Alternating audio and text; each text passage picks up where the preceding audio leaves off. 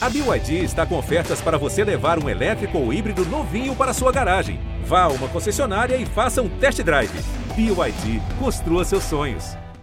Muito bom dia, muito boa tarde, muito boa noite. Alô, Nação Azul, alô, torcedor do Cruzeiro que está satisfeito com mais uma vitória no Campeonato Mineiro. O Cruzeiro é líder do campeonato depois de derrotar o Democrata por 1 a 0. Vitória dramática com gol do Edu nos instantes finais do jogo torcedor do Cruzeiro está começando a se empolgar com o time do Pesolano, que está na ponta da tabela. E o Edu, chegou o cara que o Cruzeiro estava precisando aí nas últimas temporadas, o cara que mete gol mesmo, que regula. Vamos falar um pouco mais sobre o Edu e a importância dele nesse novo time do Cruzeiro. Quero saber também, já que eu falei de importância, da importância do Cruzeiro aparecer na liderança, no topo da tabela. O que, que isso significa para esse Cruzeiro que está passando por uma refundação, uma reconstrução de verdade. Bom, e essa vitória do Cruzeiro, aliada ao tropeço do Atlético, esquenta o campeonato? Representa também uma motivação para todo o campeonato? Eu sou Rogério Correia, estou apresentando o podcast com o Jaime Júnior, narrador, o Henrique Fernandes, comentarista, e a Fernanda Remisdorf, que é torcedora, representante da torcida, aqui no nosso encontro toda segunda-feira, ou então na quinta, na sexta, depois dos Jogos do Cruzeiro, no meio da semana. Grande abraço a todos aí, todo mundo ligado, cada um está no seu local aí. Um alô geral, gente. Alô, alô. Só vou dar, só vou dar opinião aqui no, no podcast hoje no último minuto, tá? Em homenagem às duas últimas vitórias do Cruzeiro.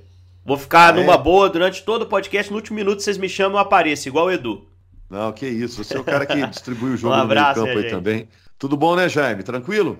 Tranquilo, tranquilo. Graças a Deus, Rogério. Fernanda dormiu pouco porque foi no Mineirão, chegou tarde em casa, mas foi uma noite feliz, né, Fernanda? Vi que você tirou foto lá com o Edu, o novo matador do Cruzeiro, né? Pois é, foi, foi muito bom. Por mais que o jogo tenha sido chatíssimo de assistir, né, pela postura é. de jogo do Democrata, é, o, fi, o final valeu muito a pena. Aquele gol do Edu ali despertou a gente de uma forma e foi incrível, foi muito bom mesmo.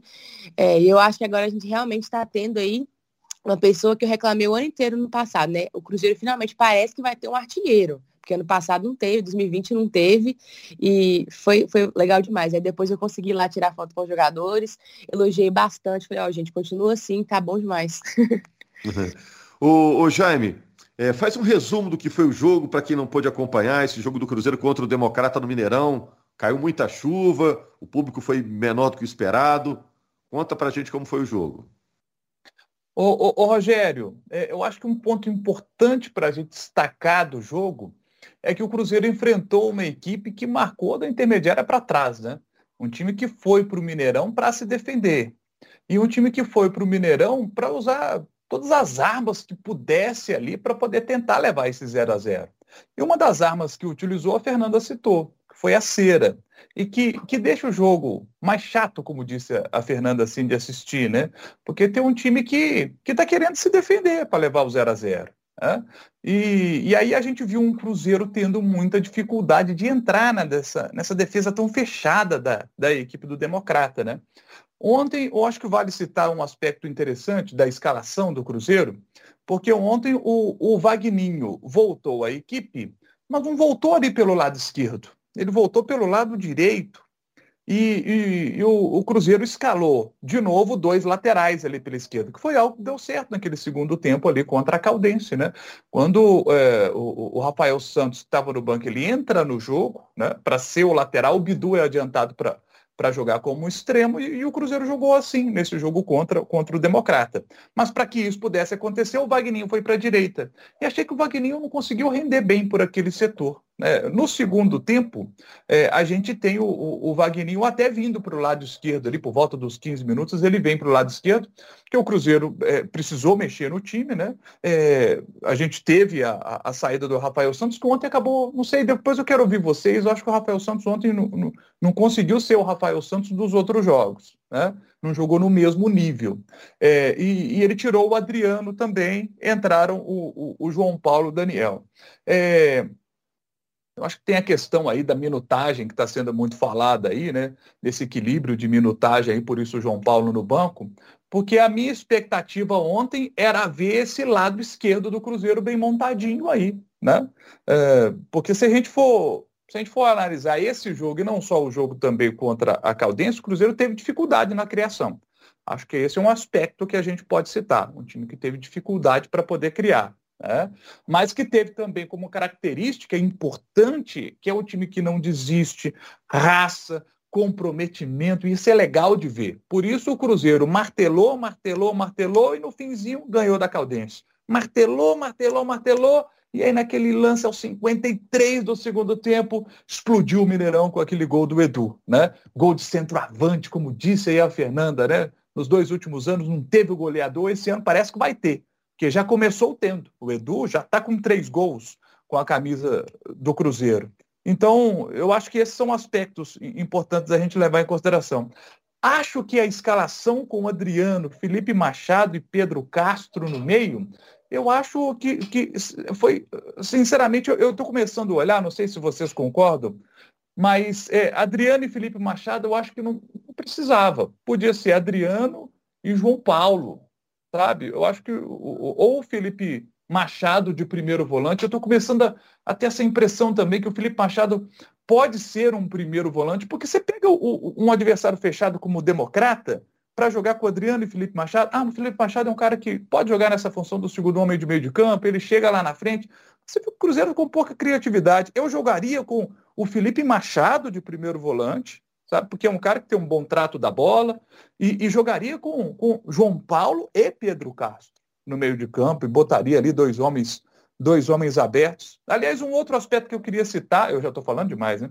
É, mas o Bruno José não foi utilizado contra a Caldense e não foi utilizado ontem. Interessante isso. É, por que, que o Bruno José não está sendo é, aproveitado aí nesses dois últimos jogos? Será que será que não está treinando bem, né? E o Cruzeiro com escassez de jogadores pela extrema, eu imaginaria Vagninho pela esquerda e e Bruno José lá pela direita, por exemplo, né? E aí a gente teria esse meio de campo que eu citei aqui, né? Felipe Machado, João Paulo, Pedro Castro, que eu acho que deixaria o time mais criativo, é, bem pelos lados, para poder acionar mais o Edu. É, não sei, eu não sei o que, vocês, vocês pensam, mas eu acho que está na hora do, do, do Cruzeiro definir um 11 definir um time titular. Eu acho que passou, já deu, já deu, rodou muito elenco, tal, beleza. Já deu para poder ter uma ideia do time aí o Pessolano. Agora ele tem que definir um 11 e jogar. E, e definir o 11 para mim, o lado esquerdo está definido. É Rafael Santos, de lateral esquerdo, João Paulo, de meia esquerda, e Vagninho, aberto pelo lado. Isso para mim está muito bem definido.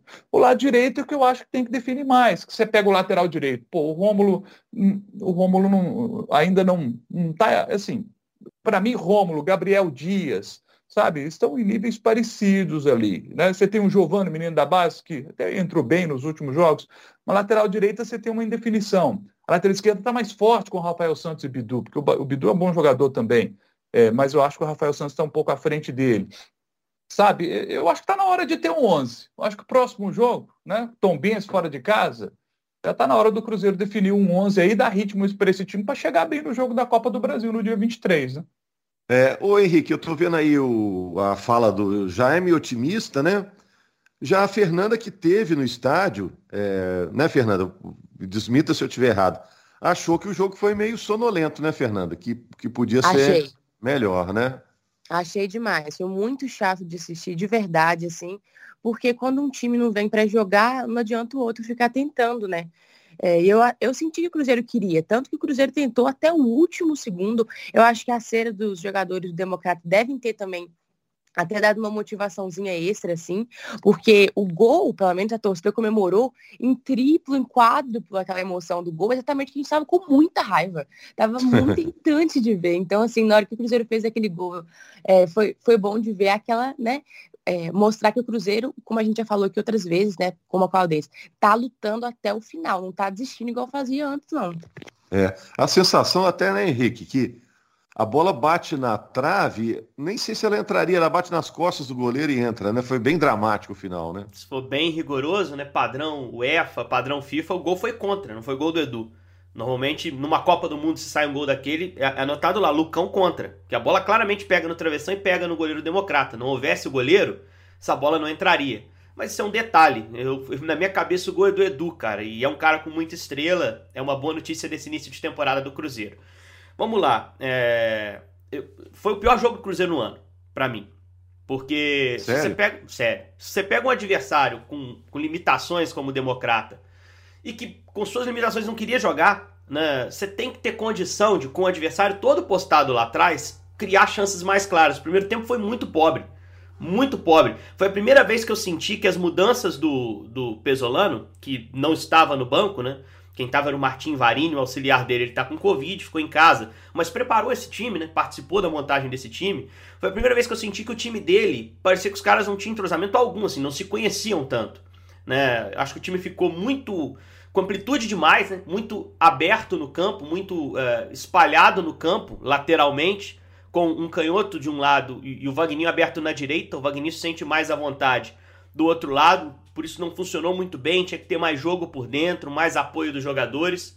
Uh, eu acho que o Cruzeiro teve muita dificuldade para fazer a bola passar pelo lado de campo com qualidade. Isso fez o Rafael sumir no jogo, ele que foi uma peça ofensiva muito importante, né? Um cruzamento sempre muito muito efetivo nesse tipo de fundamento, né? Porque o adversário tinha lá é, meias pontas, né? Que, que, retornavam, que ajudavam na marcação demais. O Bidic de um lado, o Felipe Carvalho do outro, né? E isso dificultou muito que o Cruzeiro tivesse jogo pelo lado de campo e por dentro aparecia, é, pareceu para mim que esse trio escolhido para jogar por dentro não teve o melhor entrosamento na partida, né? Adriano com mais o Machado e o Pedro Castro. Não funcionou muito bem o time. E aí você viu o quê? O Edu saindo demais da área, aonde não é o espaço dele, né? Lado de campo pro Edu é um sofrimento, cara. Ele tem dificuldade. Mas ele é tão combativo, ele é tão guerreiro que ele vai sair, ele vai tentar ajudar, vai tentar abrir um caminho. Então acho que o Cruzeiro poderia ter produzido um pouco mais pelo domínio que teve, diante de um adversário que só saía na boa e que em alguns momentos saiu com perigo. Se você analisa a, a estatística do jogo, foi o jogo que o Cruzeiro mais concedeu finalização ao adversário no campeonato até agora. O Democrata, que a Fernanda disse que não queria jogar e eu concordo com ela, veio para empatar o jogo, finalizou 12 vezes contra a meta do Rafael. Ok, uma só foi certa. Mas 12 finalizações é porque o adversário chegou em posição de finalização muitas vezes. Então, se você exerceu um domínio contra um adversário que claramente praticava o antijogo e ainda assim concedeu 12 finalizações, sua transição não foi bem feita. Nem você pressionou bem quando perdeu a bola e nem voltou com organização. Então acho que é mais um defeito que tem que se olhar. O Cruzeiro finalizou 23 vezes, foi a, partida que teve mais finalizações, mais até do que aquele bom jogo contra o RT, né? Só o Machado foram sete finalizações. O Cruzeiro, nos jogos contra Atlético e América, fez seis e duas finalizações, o time inteiro. O Machado, nesse jogo, finalizou mais que o Cruzeiro inteiro contra Atlético e América. Então, é, acho que muitas delas no segundo tempo também por um certo desespero. É, a cera democrata fazia o tempo passar, o time não conseguia o Cruzeiro produzia chances claras, foi se desesperando e finalizando demais, mas sem muita qualidade. Então acho que assim, dos 90 minutos, você não tem muita coisa positiva para tirar para a montagem do time, que o Jaime até pede, que seja a partir de agora um time titular, mais fixo, para que ele se entrose. Eu concordo com ele. Eu acho que está na hora do Pesolano começar a fazer algumas escolhas. É, a, a, a, produção, em geral, não acrescentou tanto assim para essa montagem de time. A ponto do Varini, na entrevista, dizer que o que tinha de positivo para tirar do jogo é, era a vontade do time de lutar até o final, a gana, que fez com que o time fizesse um gol no último minuto. Ganhar no último é. minuto, ô Rogério, e eu falei isso na semana, no início da semana, né, quando a gente falava dos jogos do fim de semana, edifica time, monta, dá confiança, dá moral. Mas quando isso acontece duas vezes seguidas contra times do interior, você tem que acender uma luzinha. Você tem que começar a olhar assim, peraí, uma vez ok, contra um time que tá brigando em cima, que é a Caldense. A, a segunda vez é contra um time que está brigando embaixo, que veio para não jogar e ainda assim conseguiu jogar, né? Finalizou muitas vezes, como eu citei. É, o quanto o meu time precisa mudar para que eu consiga ser mais produtivo? Eu acho que o Cruzeiro tem que começar a se perguntar isso também para os próximos jogos. O próximo já é um jogo é, que me parece um teste mais legal, mais interessante, pegar o Tombense em tombos. É um confronto de Série B hoje em dia, né? Então vai ser uma amostra é, se o Cruzeiro é capaz ou não de fazer um jogo um pouco mais produtivo na próxima rodada. É em Tombo, 7 horas no sábado. Mas acho, Henrique, que fica também a marca de um time que acredita até o final, que luta até o final, né? É, duas vitórias dessa maneira, né? com gols no final, gera esse tipo de ambiente no clube, né? De perseverança. Agora, ô Fernanda, qual a importância do Cruzeiro aparecer em primeiro na tabela depois de cinco rodadas? Na real. Depois de cinco rodadas e depois de muito tempo, né? Mas assim, é muito legal a gente ver isso. A gente começa o ano com uma, uma energia positiva, né? Uma, uma esperança de que esse ano a gente talvez consiga ver o Cruzeiro aí no topo dessa tabela, de uma outra tabela aí de outro campeonato. E eu acho muito importante, por mais que seja mineiro, que nem todos os times levem super a sério e que as, os times ainda estão se encontrando, que ainda não significa alguma coisa. Todo é, torcedor gosta de brincar, que tá ali, segue o líder e tal. É, então, assim, eu acho muito importante para trazer essa trazer essa sensação, não só para os torcedores, mas para o próprio time, que eles podem ser os melhores, quem tem capacidade para isso. É, eu acho que eu espero que eles se sintam bem com isso e sejam motivados a continuar, a querer buscar sempre o topo, que é onde o Cruzeiro sempre tem que estar. Tá. Então, eu acho, eu acho que isso é legal demais e que, como eu falei, que motivem os jogadores a buscar sempre estar em primeiro lugar. Para o campeonato deu uma esquentada, né, Jaime? O fato do Cruzeiro conseguir essa arrancada e ir para o topo da tabela, né? Ah, dá uma esquentada. É legal para o campeonato, legal para o Cruzeiro é, voltar né, à liderança do campeonato, é, para a autoestima dos jogadores, do torcedor do Cruzeiro, sabe? Isso tudo é muito importante. Agora, eu queria citar mais um detalhe aqui, Rogério, sobre o time. É, ontem o Cruzeiro não teve o Giovani, o Giovani expulso da Caldense. É, num jogo contra um time tão fechado, como a equipe do Democrata, eu estava falando aqui sobre, sobre montagem de time, tá? Eu acho, por exemplo, que o, o, João Paulo é um melhor definidor do que o Felipe Machado. O Felipe Machado é um bom jogador. É, acho que o, o é melhor definidor do que ele. Então, eu, eu, eu teria, eu teria num jogo contra um time tão fechado quanto o Democrata, e o Cruzeiro já sabia que o Democrata viria tão fechado assim, eu teria dois meias assim de criação ali, jogando por dentro, sabe? É João Paulo pela esquerda, Giovani pela direita, né? mas não aberto pela direita como o Pessolano já o escalou. Né, mas por dentro, como meia direita. Eu queria ver isso no Cruzeiro, sabe? João Paulo e Giovani juntos ali no meio de campo, para poder furar essa defesa do, ô, ô, do, do adversário que, que você acha, Renan? Ô, Henrique? Eu concordo contigo. Concordo contigo. Eu acho, só acho que não é a prioridade do Pesolano agora, e ele tem deixado isso claro. Ele quer dar minuto pros caras, ele quer ver os caras. E, e eu, eu discordo que seja isso. Acho que o campeonato, pro Cruzeiro, ele tem um significado, gente. É, é uma chance real de título, assim. Eu não. Principalmente com essa fórmula, eu falei isso antes do início do Campeonato Mineiro aqui. Principalmente com essa fórmula de jogo único na decisão. A gente viu ano passado o que aconteceu no clássico. Ah, o Atlético tem obrigação, muito favorito. Não tem obrigação, não. É a camisa do Cruzeiro. O Cruzeiro é capaz de ganhar o campeonato, então tem que tentar trabalhar para isso. É, quando você coloca o campeonato, claro que o campeonato é uma preparação para a principal competição que é a Série B, mas quando você relega ele só a isso, só a isso, você eh, não está respeitando completamente a instituição, na minha visão. Você tem que ter uma certa cobrança, sim, por resultado. Você não pode o tempo todo achar que é o processo é que está avançando. Você tem que buscar, sim, resultado, ganhar jogo. Você está no Mineirão contra o Democrata, com todo respeito ao Democrata. E mais, é, se ele tivesse assistido, e acho que ele assistiu, mas se ele tivesse considerado só o jogo contra o América do Democrata, eu e o Rogério, a gente estava nessa, é, ele perceberia que, qual a estratégia que o, que o Chardong, o treinador, utilizaria para neutralizar o Cruzeiro. Porque a formação, a postura foi rigorosamente a mesma. Um time que a gente imaginou inicialmente que teria três zagueiros, mas que tinha o Matheus Carioca como um primeiro homem de meio, que afundava quando o Cruzeiro ia para o lado do campo virava um quinto homem ali da primeira linha de marcação, mas quando o Cruzeiro trabalhava a bola, ele ocupava o meio para tirar jogo entre linha das duas linhas de marcação. Que é, é assim, é uma formação inteligente para jogar contra um adversário que é mais técnico, mas que ele já tinha usado. Então você tem que ter o melhor passe possível por dentro. Eu não estou falando de Marco Antônio, não. Marco Antônio não tem intensidade para jogar sem bola, parece pouco pro jogo. E não acerta tanto passe assim, igual as pessoas imaginam, igual a visão romântica do torcedor enxerga. Eu tô falando de jogadores realmente produtivos, dinâmicos, e aí o Giovanni e o João Paulo são as duas melhores opções do elenco. O Giovanni não estava à disposição, mas o João estava. Então, assim, é, eu acho que é, uma coisa é você rodar o time para conhecer os jogadores. Outra coisa é jogar o Campeonato Mineiro, que se oferece para você nessas primeiras rodadas. O Cruzeiro tem até uma pontuação muito boa, poderia ser até melhor se não tivesse a expulsão do Wagner no início do clássico. É, mas colocando muito em risco seus jogos em alguns momentos. Esse jogo de, de ontem, para mim, foi um jogo que o Cruzeiro deixou arriscado até o último minuto, também por problemas do time. e por escolhas feitas pela comissão técnica. A ponto de, mais uma vez eu digo, na entrevista no, no Martin Varini, ele exalta como que teve de positivo a perseverança do time. Ele fala pouco sobre formação, sobre desempenho dos jogadores. Né? Então acho assim, é, o Cruzeiro tem que acender uma luzinha. Não estou dizendo que está tudo errado, porque não tá. Pô. O time tem quatro vitórias em cinco jogos no ano. Mas tem que buscar repertório, porque vai enfrentar outras situações como essa na temporada. Ou vocês acham que o Sampaio Correia vai vir jogar no Mineirão com o Cruzeiro indo encarar peito aberto? Ou vocês acham que o Ituano vai abrir a casinha para enfrentar o Cruzeiro aqui? Nunca, né, gente? Esses times vão se fechar. Ou o Brusque, por exemplo, que é estreia em casa no campeonato. Esses caras vão baixar a linha, esses caras vão forçar contra-ataque na transição e você não pode deixar um time com 30% de posse de bola chutar 12 vezes no seu gol. Você não pode deixar. É isso que o Cruzeiro tem que olhar. Ô Henrique, com um detalhe, o que vimos ontem no Mineirão, vimos acontecer nas últimas edições de Série B do Campeonato Brasileiro.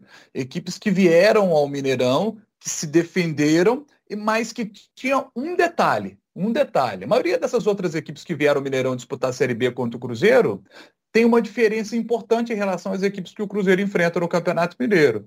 Na hora que esses times vão para a transição ofensiva, que eles vão para o contra-ataque, eles têm melhor qualidade para contra-atacar e para definir as jogadas. Por isso complicaram o Cruzeiro aqui. Muitas equipes vieram ao Mineirão e complicaram o Cruzeiro.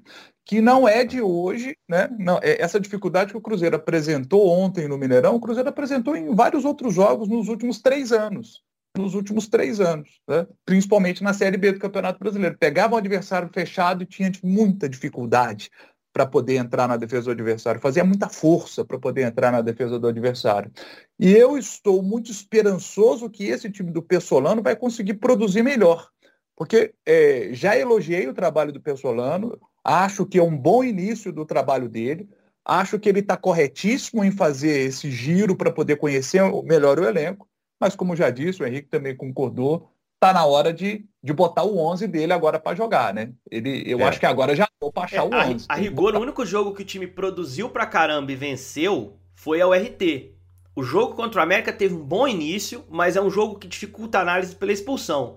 Você pegar os outros três jogos, gente, não teve tanto volume assim quanto a gente imagina.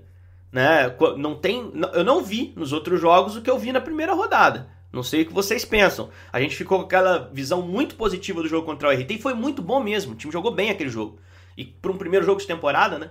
Então é algo assim que o Pesolano tem que observar com calma. Será que essas mexidas é que estão provocando isso? Um desentrosamento que ontem estava muito claro no meio? Será que tem correção a ser feita ou não? A gente vai deixar os resultados falarem eh, sozinhos, né? Não, tem 12 é. pontos, né? As coisas estão acontecendo.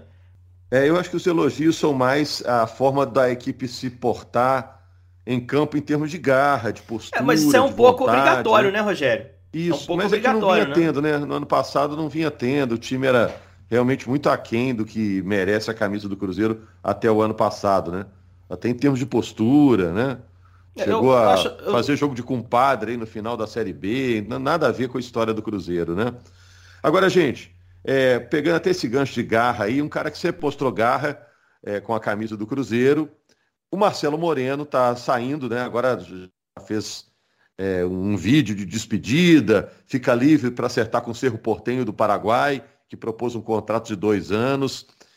No mesmo momento, né, Fernanda, que está chegando o Edu aí, metendo gol, chegou chegando o Edu, o Marcelo Moreno se despede. É uma passagem estranha, né, porque o Moreno fez um esforço muito grande para voltar a jogar pelo Cruzeiro, é incontestável o amor que ele tem pelo clube, sempre foi, né? Mas não deu certo, né, Fernanda?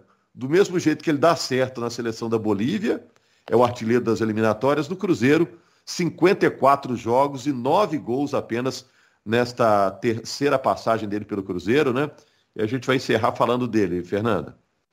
Pois é, infelizmente não deu certo, porque ele é um cara, como você disse, que demonstra muito gostar do Cruzeiro, já abriu mão de muita coisa. Quando ele estava aqui, recebeu propostas e não quis ir, enfim, veio para o Brasil para jogar aqui, é, mas não dá. Aqui ele realmente não encaixou, não conseguiu mostrar o futebol que ele está conseguindo mostrar na seleção e já mostrou aqui outras vezes. É, como você disse, o Edu está chegando e parece que em pouco tempo, seguindo esse ritmo, já vai ultrapassar a quantidade de gols que ele fez aqui em tanto tempo. Então, eu totalmente entendo a saída dele, acho que tinha que acontecer sim, porque se aqui não está dando certo e ele tem potencial para jogar melhor, talvez em outro lugar, ele tem que ir É, eu acho que, a, que ele sai com a torcida, assim, não tem nenhum sentimento de. Assim, não é, que, não é que não tem nenhum sentimento ruim, a gente ficou bem frustrado dele não ter conseguido jogar bem aqui. Mas a gente entende que teve questões, enfim, que influenciaram, né? O Cruzeiro não estava no ambiente mais favorável para alguém jogar bem. Tanto que nos últimos anos não dá para falar que ninguém foi ótimo no Cruzeiro, né? É, então fica um pouco até injusto comparar com jogadores dessa temporada que estão num lugar mais é, organizado, salário em dia, enfim, as coisas estão muito mais bem administradas. Então, eu acho que talvez pode ser que estaria diferente ou não o, Marcelo Moreno esse ano. Não dá para afirmar nada. É, eu desejo toda a felicidade para ele, sucesso. Por mais que ele não deu bem dentro de campo, fora de campo ele sempre representou muito bem, sempre respeitou o Cruzeiro, demonstrou amor e, enfim, é, consideração pela gente. Então, não tenho nada é, de ruim para falar, porque o fato dele não ter rendido aqui, não acho que foi má vontade, não acho que ele é aquele cara preguiçoso, nem nada disso. Não sei, acho que não funcionou. Ele sempre tentou o máximo dele, teve jogos aí que ele marcou dois gols e tal. Ele tentou o melhor, mas não deu certo. Então, infelizmente. É, mas, agora focando no, no futuro aí, espero que o Edu consiga suceder ele muito bem. Eu acho que já está fazendo isso faça realmente muitos gols, já mostrou que é um cara aí que tem essa qualidade e que tem essa vontade, essa entrega. Fico muito feliz por ele. É, e é isso, acho que a gente está aí bem servido de um, de um centroavante. É isso. A gente já está despedindo aqui, Jaime, eh, Henrique, Fernanda. Só só é. dizer que eu, eu, fico aliviado de não ter que responder mais o que que dá errado pro Moreno no Cruzeiro, por que, que ele não consegue representar pro Cruzeiro o que ele é pra seleção da Bolívia. Tá? Tô aliviado por isso. Acho que o Moreno é um jogador com muito valor. O Moreno vai jogar e ele vai embora sem, sem, sem você responder, Henrique. É, e ele que tem que responder, na verdade, não eu. Acho que ele é que deve essa resposta ao torcedor. Mas o. Acho que ele, assim, realmente é uma decisão acertada por questões financeiras, né? O que eu critiquei no momento que o Fábio não renovou, por exemplo, apesar de reconhecer o Rafael como uma boa reposição, hoje eu não tenho o que dizer. Você pega os números do Moreno nessa terceira passagem, são números ruins. Eu não é, discuto a paixão dele pelo Cruzeiro, acho que isso é importante, mas Cruzeirense apaixonado a Fernanda também é, né? E vários outros torcedores também são. Né? Então, assim, a gente tem que pensar no clube, né? O Cruzeiro tem que pensar no clube, a gente na análise também. É, por mais que eu respeite a história do Moreno e acho, acho que ele pode, pode, pode fazer uma boa competição no Cerro, pode se reencontrar lá. Não dava para o Cruzeiro, com os números que ele tinha, mantê-lo no seu elenco. Questão salarial é extremamente importante. O Cruzeiro tem dois centroavantes no elenco hoje. Você pode criticar o Thiago, o Edu ninguém pode criticar, porque está iniciando muito bem. E um terceiro talvez seja demais para qualquer tipo de contexto. É isso aí. Valeu. A gente está de volta na segunda-feira com mais uma edição do GE Cruzeiro, viu, Jaime? Conto com você aí, segunda-feira, a gente comentando esse Tombense Cruzeiro, dois times que vão se enfrentar na Série B. Tombense é hoje a quarta força do futebol de Minas Gerais. Vai ser um bom teste para o Cruzeiro. E saúde aí para o Pesolano, que ele possa recuperar, já que testou positivo para a Covid. Grande abraço, gente. Até segunda-feira.